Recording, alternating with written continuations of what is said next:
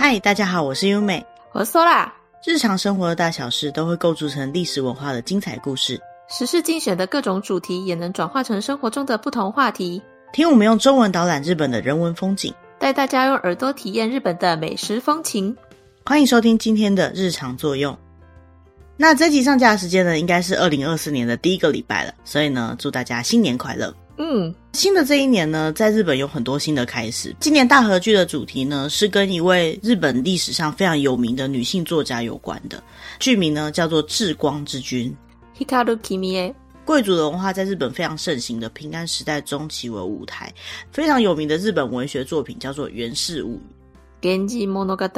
这部《源氏物语》被誉为世界上最古老的女性文学，而写出这部《源氏物语》的作者呢，就是一位叫做指示部的女性作家。Murasaki Shikibu。而这个至光之君的故事呢，就在写这位指示部的女性作家的一生。嗯，所以今天呢，我们就想要跟大家先介绍一下指示部这个人，还有他的作品的一些特征，还有就是他的故事为什么能够被拍成大河剧，他的人生当中有什么特别的地方。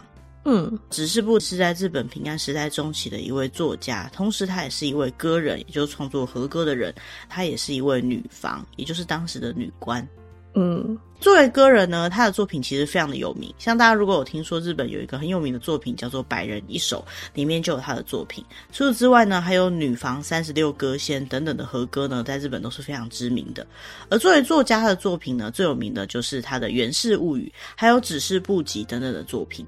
嗯，除了《源氏物语》这个大家可能都听过的最有名的作品以外呢，他所做的大部分作品呢都是和歌。嗯。那由于当时女性地位相对来讲还是比较低下的，所以关于指示部的生平介绍呢，蛮多内容都是不是很完整的。今天呢，我们在介绍她生平的时候呢，其实也是收集了各方的资讯，可能每个地方记录的会稍微有点不太一样。主要是因为其实没有关于她的很完整的生平，大部分都是在一些其他的典籍或是其他的生平里面提到这个人，经由历史学家研究出来的结果。可是还是可以从这些资讯里面看出来，她过了怎么样的一段人生。嗯。指示部呢，他的出生年大概在日本的天禄四年，也就是西元九百七十三年。他出生的地方呢是在日本的平安京，是九世纪那时候呢有一个非常大的家族藤原良房一族的后代。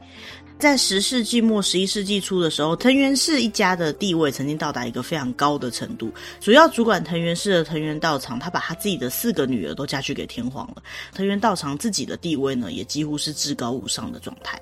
今天提到这位指示部呢，他的曾祖父藤原千辅曾经是一位高级的贵族，但是呢，却因为各种原因，慢慢的丧失了权力。一直到指示部出生的时候呢，他只有国司级的地位。国司级的地位在当时呢，就不算是太高级的贵族，比较算是低阶的贵族，担任的位置呢，就是一些比较不受欢迎的职位。虽然说他的家庭曾经很辉煌，可是，在指示部出生的时候呢，家世并不显赫。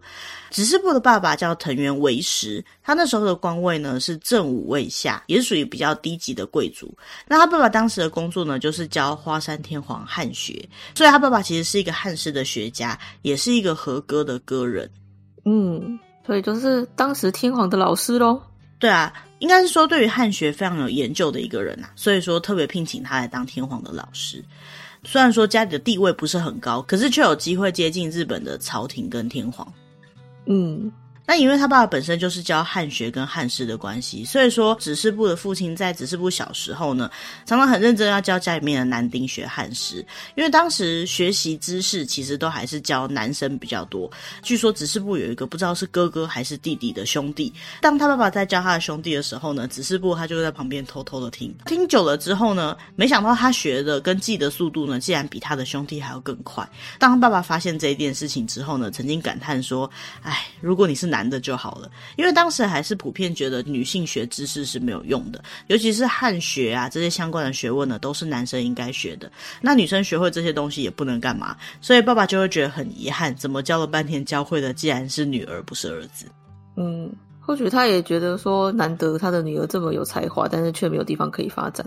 对啊，在当时那个时代，真的女性很难有发展空间的。嗯，在这样的背景之下成长的指示部呢，他其实非常知道应该要怎么保护自己。应该讲说，在当时有才能的人本来就比较容易崭露头角，因为不是大家都有学到很多的学问的时代。所以说，如果要保护自己的话呢，最重要的事情就是要隐藏自己的才能。所以他当时的处世哲学呢，就是低调行事。嗯。在平安时代那时候的贵族妇女，她的生活呢是非常的单调的，大部分的情况下都是待在家里，要做什么事情都是处处受限的。根据指示部她的自传合格里面呢，都可以看得出来，她跟其他的女性通常会有一些往来，但是呢，男性部分呢，就只有跟自己的父亲跟兄弟才有接触，其他人都没有。尤其是像当时会流行交换合歌，有点像是把自己的作品交给别人去欣赏，然后再欣赏别人的作品，这样子的一种社交行为，在他的记录里面呢，可以看得出来说，指示部很常跟女性交换合格，但是没有跟男性交换过。不过呢，指示部比较特别的地方是，它跟大部分的贵族妇女不太一样。一般来讲，当时的妇女呢，会在青春期的时候就嫁人了。可是呢，指示部一直到二十多岁，甚至有可能到三十多岁呢，都还待在父亲的家里面。嗯。后来到西元九百九十八年的时候，指示部他才终于结婚。结婚的对象呢，是一个跟他年纪差到几乎可以当他爸爸的一位男性，而且还是他的表哥或堂哥，叫做藤原宣孝。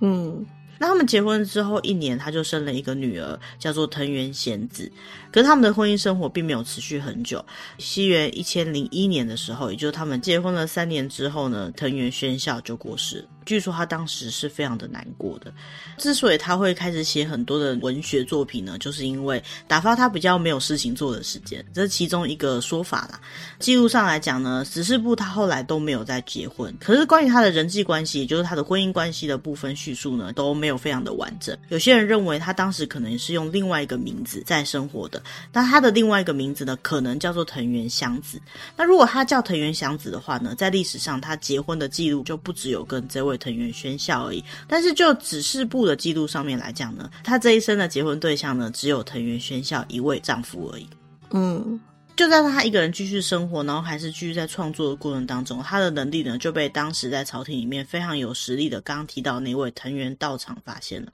他就把他聘到宫中里面去当当时的一条天皇的中宫，也就是其实皇后那个位置的一位叫做张子皇后的老师。嗯。那为什么藤原道长要帮这位张子皇后找老师呢？是因为其实这位张子皇后也是藤原道长的女儿之一，就是我们刚刚前面提到的藤原道长把四个女儿嫁给天皇嘛。那这是其中一个女儿。不过比较特别的是呢，她嫁进去的时候呢，一条天皇已经有皇后了，所以呢，她没有办法担任所谓的皇后的位置。藤原道长为了让自己的女儿的身份可以提到最高，所以他就要求他这个女儿必须要当皇后。那原本就有皇后，又再多加一位皇后该怎么办呢？所以他就不叫做皇后，他叫做。中宫这位张子皇后呢，她虽然叫做中宫，可是事实上她的地位呢就有到皇后这么高。嗯，指示部呢就是担任这位张子皇后的老师，负责教她合格跟汉诗等等学问的人。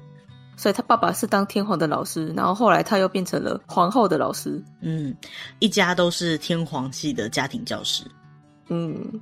那这个时候呢，其实时间进展已经快要到了平安时代的后期了。汉文在这个时期在日本呢，已经没有像前期这么的流行了。可是像是中国很有名的白居易等等写的一些旧体的诗，像是汉诗等等呢，当时还是在继续在日本流行的。所以说，当时这位张子中宫皇后，她对于中国的艺术还有白居易等等写的唐诗非常感兴趣。指示部又对这一块非常的厉害，所以说呢，他就担任他的老师。不过汉文呢，在当时是男性使用的语言嘛，之前我们在介绍万叶假名，也就是平假名、聘假名的那一集节目当中有介绍过。当时的社会风气来说呢，觉得女性不应该学习这些知识，甚至不应该去使用这些汉字。那女性如果要读写的时候，应该要怎么办呢？用日语来进行读写，也就是当时的日语的假名，而不能用汉字。所以他们的教学啊是要秘密进行的，因为汉文教育呢是违背当时的社会风气的。只是不能曾经在日记当中记载说，从前年夏天起，他曾经为中宫妃，也就是这位张子中宫皇后，挑着讲解白氏文学中的两卷乐府。这件事情一直极力避开了众人的耳目，而且专门利用中宫妃身边没有其他女官伺候的缝隙时间，我瞒着对谁也不讲，而中宫妃也为我保密。嗯。那从这件事情就可以看得出来说，当时女性要学习汉文，其实是一件蛮不容易的事情。汉文这个部分呢，也成为张子皇后跟当时的另外一位皇后叫做定子皇后，他们争权夺利的一个工具之一。不过，在这个争权夺利的过程当中呢，指示部他还是非常的低调，他通常都非常的谦逊，对于他的知道的汉文知识呢，都会极力的隐藏。因为他会隐藏的关系，所以藤原道长就对他留下了很深刻的印象。再来就是，虽然说指示部他的作品里面把这些汉文都结合在作品当中，但是他对外还是公开的排拒汉文。当时就有分成比较视汉文为优越啊、帝国统治的象征的派系，跟比较排拒汉字的这种派系。他因为是身处于这种排拒汉字的派系，所以虽然他是汉字老师，他还是要假装他好像没有很喜欢。嗯，那另外一个部分是指示部，他好像还蛮喜欢自己创作的，而且指示部他其实没有很喜欢宫中的氛围，在他的日记当中，常常可以看到他记录了一些宫中发生的事情，可是呢，却有一些事情呢，他常常会觉得不太愉快，比如说，因为他很不常跟别人见面嘛，跟别人没什么交流，所以呢，就有一些女官呢见到他的时候，就跟他讲说，没想到见面之后，觉得你这个人还蛮好的，不是我们想象中的样子。这些宫女是没有恶意的，可是指示部他听了以后就觉得不太开心。嗯。除此之外，其实他的指示部日记也是很多日本历史学家在研究当时的社会风气、研究当时的宫廷状况，跟研究当时文学一个很重要的参考。在平安宫中呢，阶级是很重要的，而指示部呢，他常常觉得自己跟其他的人没有太多的共同点。虽然他也是藤原氏的，可是他跟其他更高级、拥有更大权力的藤原氏的人呢，他觉得没有什么太多的共同点。所以他在他日记里面呢，曾经形容这个宫廷的生活呢，觉得他自己是混在出身高贵的人之间进宫奉职，自己的身份有限，所以从来都没有过安心的感觉，就可以感觉到他在宫中任职这段时间呢，好像不是那么开心。嗯。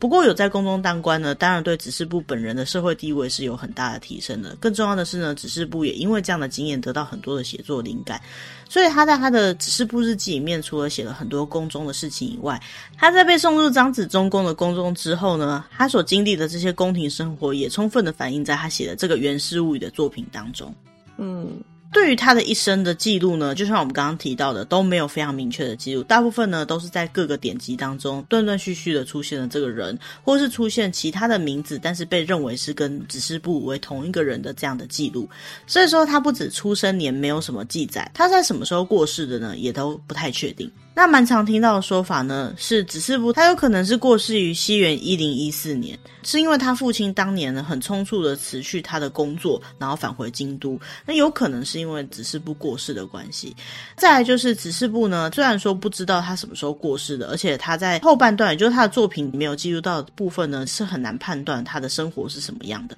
大部分普遍认为指示部的死亡年大概在西元一零一四年。后来的学者呢，有些人判断说，有可能只是，不到后来也继续跟已经成为太皇太后的长子皇后一起生活到了一零二五年，也就是比我们原本推测的时间再多加个十多年左右。嗯。这样大概简单的介绍完了指示部的一生之后呢，就可以看得出来说，他的这一生呢，大部分的资讯都是没有很确定的，因为这些资讯呢都没有很明确的记载，尤其是他的名字，指示部呢其实不是他的本名，而是当时的人们呢都用这样的名字来称呼他。那他为什么会叫指示部呢？是因为他原本叫做藤氏部的，就是他父亲藤原为时当时的官职呢是侍部大臣，他的姓呢是藤原氏，所以呢他应该叫藤氏部。当时通常呢。如果在这个家庭里面，父亲或是主要主事者呢，他是什么样的官职，他的整个家庭呢，都会被用这样的方式去称呼，有点类似，好像现在的人如果当立委或者是当什么议员的话呢，他家里面其他人都会被叫做某某立委或是某某议员家，嗯。他为什么会从藤氏部改成指示部呢？有可能是因为他在《源氏物语》的作品里面呢，有一个角色叫做子之上，在当时这个什么之上呢，有可能就是子大人或是子娘娘之类的这种高位者的称呼方式。那因为有这个子，再加上他原本藤氏部的这个名字呢，就合起来变成指示部了。那究竟当时他到底被叫做指示部，还是其实他是这个人他过世之后，或是他的作品广为流传之后，大家再添加上去的名字呢，都是不确定的。但是当时有很多的名。名字，比如说叫做藤原香子啊，后来学者都认为都是在叫指示部这个人。那也因为他的名字都不确定的关系，所以大部分的人都会用指示部这个通称的名字来称呼他。嗯，那我们大概来介绍一下他比较有名的作品。首先第一个作品呢，就是他最有名的《源氏物语》。源氏物语。《源氏物语》最特别的一点呢，就是它是用平假名所写成的长篇小说。他的写的时代背景呢，是在平安时代，也就是子师部他自己生活的这个时代。在这个作品里面呢，他大量的放入那个时代特有日本的文化风格跟当时的人文风景。那其中最具代表性呢，就是我们现在日文在使用的平假名跟片假名呢，大概就是在平安时代那个时候诞生的，也是在我们介绍假名的那一集节目当中有介绍。比如说日文的平假名的“啊”是用安全的“安”这个汉字变出来的，“a” 这个字可能是用长江黄河的这个江字，它所演变过来的，也算是日本特有的语言系统。这个语言系统变得比较像是我们现在使用的这个模式呢，就是在平安时代。而源氏物语呢，就是用这样子的语言系统写出来的。在当时呢，平假名被认为是能够表达自己的感觉，比汉字还要能够更能表达意思的一个文字。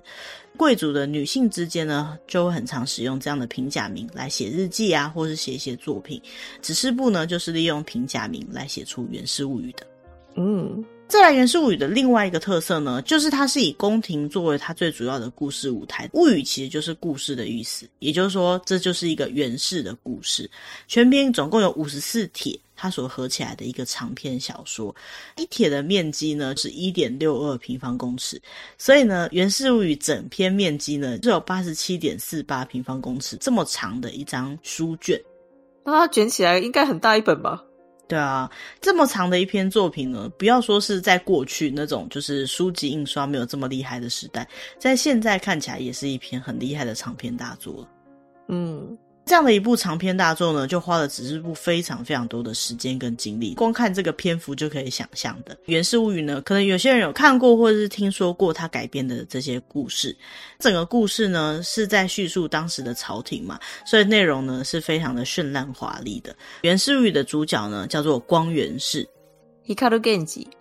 那这个光源氏呢，在故事里面设定是天皇桐湖帝跟他特别宠爱的宠妃桐湖更衣，他所生下来的儿子。这个光源氏呢，据说是一位非常完美的平安时代贵公子。在他的故事里面呢，叙说他是一个好像会发光一样的美男子，不管是文还是武都是两全的。再就是管弦音乐、跳舞的才能呢，也都非常厉害，美到几乎是妖艳，这样子非常有魅力的男性。嗯，就是现在的偶像吗？对，在我们现在看到的那种少女漫画里面，像是王子一样的角色，嗯。《源氏物语》里面很大的篇幅呢，都在讲说这个光源氏跟他周边的女性们恋爱的故事。那尤其是这个《源氏物语》里面出现的女性呢，每一个角色呢，她的个性都是非常的强烈的，把这个角色塑造的非常的立体，非常的鲜明呢，也是子师部他非常厉害的一个创作的能力。光源氏呢，就在这些非常有魅力的女性之间周旋，大家都会很好奇之后到底会发生什么样的事情。这部作品呢，虽然说是写在平安时代，但现在的人。人去读起来也会觉得它是一个非常有魅力、非常有趣的作品。嗯，特别是关于恋爱的经验上面来讲啊，当时的人普遍是相当保守的。不过，在这个《源氏物语》的故事之下呢，它是完全没有被这些儒教的或是伦理道德观念给束缚，是非常直白而且奔放的一个恋爱的故事。嗯。对于这个角色的心理描写的部分，就会觉得说，好像是真的有这样的一个人的感觉，也就是角色塑造的非常真实，然后角色的背景设定呢也非常的鲜明，嗯。在当时的时代背景下，恋爱是以男性为中心的。通常来讲，男性如果对某个女生感兴趣的话呢，他就会到这个女性的家里面去找她，跟她结婚。结婚之后呢，也不是两个人一直待在一起，是这个男性他可能有需求，或者是说他想到这个女生的时候才会去找她。所以对于当时来讲，女性在恋爱上面是没有任何主导权的。男生如果觉得不喜欢她了，或者是对她没有兴趣了，他就不会再来找她了。不过在源氏物语的故事里面呢，光源氏就是一个不一样的存在了。虽然说他也跟很多女性有不同的关系，可是只要他曾经恋爱过的女性呢，他就一辈子都会照顾她。所以对于当时的女性来讲呢，就是一个完美的王子型的存在。就是虽然说他有很多情人，但是你绝对不会被他抛弃哦。嗯。就可以看得出来说，源氏物语它的的确确是一个女性为了女性所做的女性文学。他把当时的女性的最理想的男性的姿态写出来，也帮当时众多的这些贵族妇女们去写出了他们的心声。嗯，整个故事呢，在男女之间关系呢，或许会有一些比较露骨的描写，可是还不会让别人觉得这个作品是很低俗的。嗯。那这部在日本平安时期就已经发行的长篇小说呢，除了日文以外呢，是有二十几个不同的语言版本，到现在呢也是非常多人在推崇的一部恋爱小说，就是言情小说吧？其实，对啊，当时的言情小说，其实，在那样的时代背景下面，可以写出一部言情小说，他的想象力也真的是非常的厉害。首先，他要先不畏惧世俗的眼光吧？嗯，那个时候对于这种作品，应该还是非常保守的吧？对啊。那除此之外呢，其实，在我们找到的很多资料里面呢，都可以看得出来说，很多的贵族呢，好像都很想要看到这个《源氏物语》，因为这个《源氏物语》它并不是一起发行出来，它是一帖一帖慢慢写出来的，在当时应该是只要一推出来就会非常的卖座，大家都会疯狂的传阅的一个作品吧？就是像现在的连载吧？对，连载的时候就非常的人气的那种作品，嗯。除了《源氏物语》之外呢，指示部还有其他很有名的作品呢。一个就是《指示部日记》。指示部日记呢，就是指示部他自己的日记嘛，记录了就是他在宫里面任职的这段时间的一些事情，从他的少女时期一直到他晚年，都有在这个作品当中。对于指示部的大部分研究呢，也就都来自于这个指示部日记，因为他是生活在张子皇后的身边嘛，所以说呢，可以看到很多宫廷的生活以外呢，也可以在日记里面感受到他对张子皇后的敬慕之心。嗯。这个日记呢，除了在描写他自己的生活样态之外呢，其实也有写到《源氏物语》这个故事在完成的时候，他的一些背景啊，还有跟指示部一样，是当时非常有名的一个女性作家，叫做青少纳言的一些批判等等的内容，可以说是如果想要了解指示部这个人物的话，就必读的一本书哦。很像在看现在的部落格的感觉。嗯，那另外一个指示部很有名的作品呢，叫《指示部集》。指示部集呢，就如同它的名字一样，是指示部的和歌集，也就是把他所吟唱的和歌当中严选出来的部分呢，汇集成这一本书。嗯，在这个指示部集里面的和歌呢，比起自己现在所想到的事情去把它吟唱出来的内容呢，比较多的是要把这首和歌赠予给哪一个朋友，这样子的内容会比较多。嗯。所以呢，从这个指示部集里面呢，就可以看得出来说，指示部他的交友关系，还有他的人际关系，以及他的性格的一些推测。指示部这个人的人物啊，或者是他的思想，甚至他的生活的感觉。如果要讲起来的话呢，指示部日记就是他自己在描写他自己生活的样态，而指示部集呢，就是可以从他的和歌当中去看到他的生活样态的一个作品集。嗯。指示部呢，除了源氏物有名以外，在日本来讲，它的和歌也是非常有名的。因为日本有一个用和歌来玩的游戏，叫做百人一首。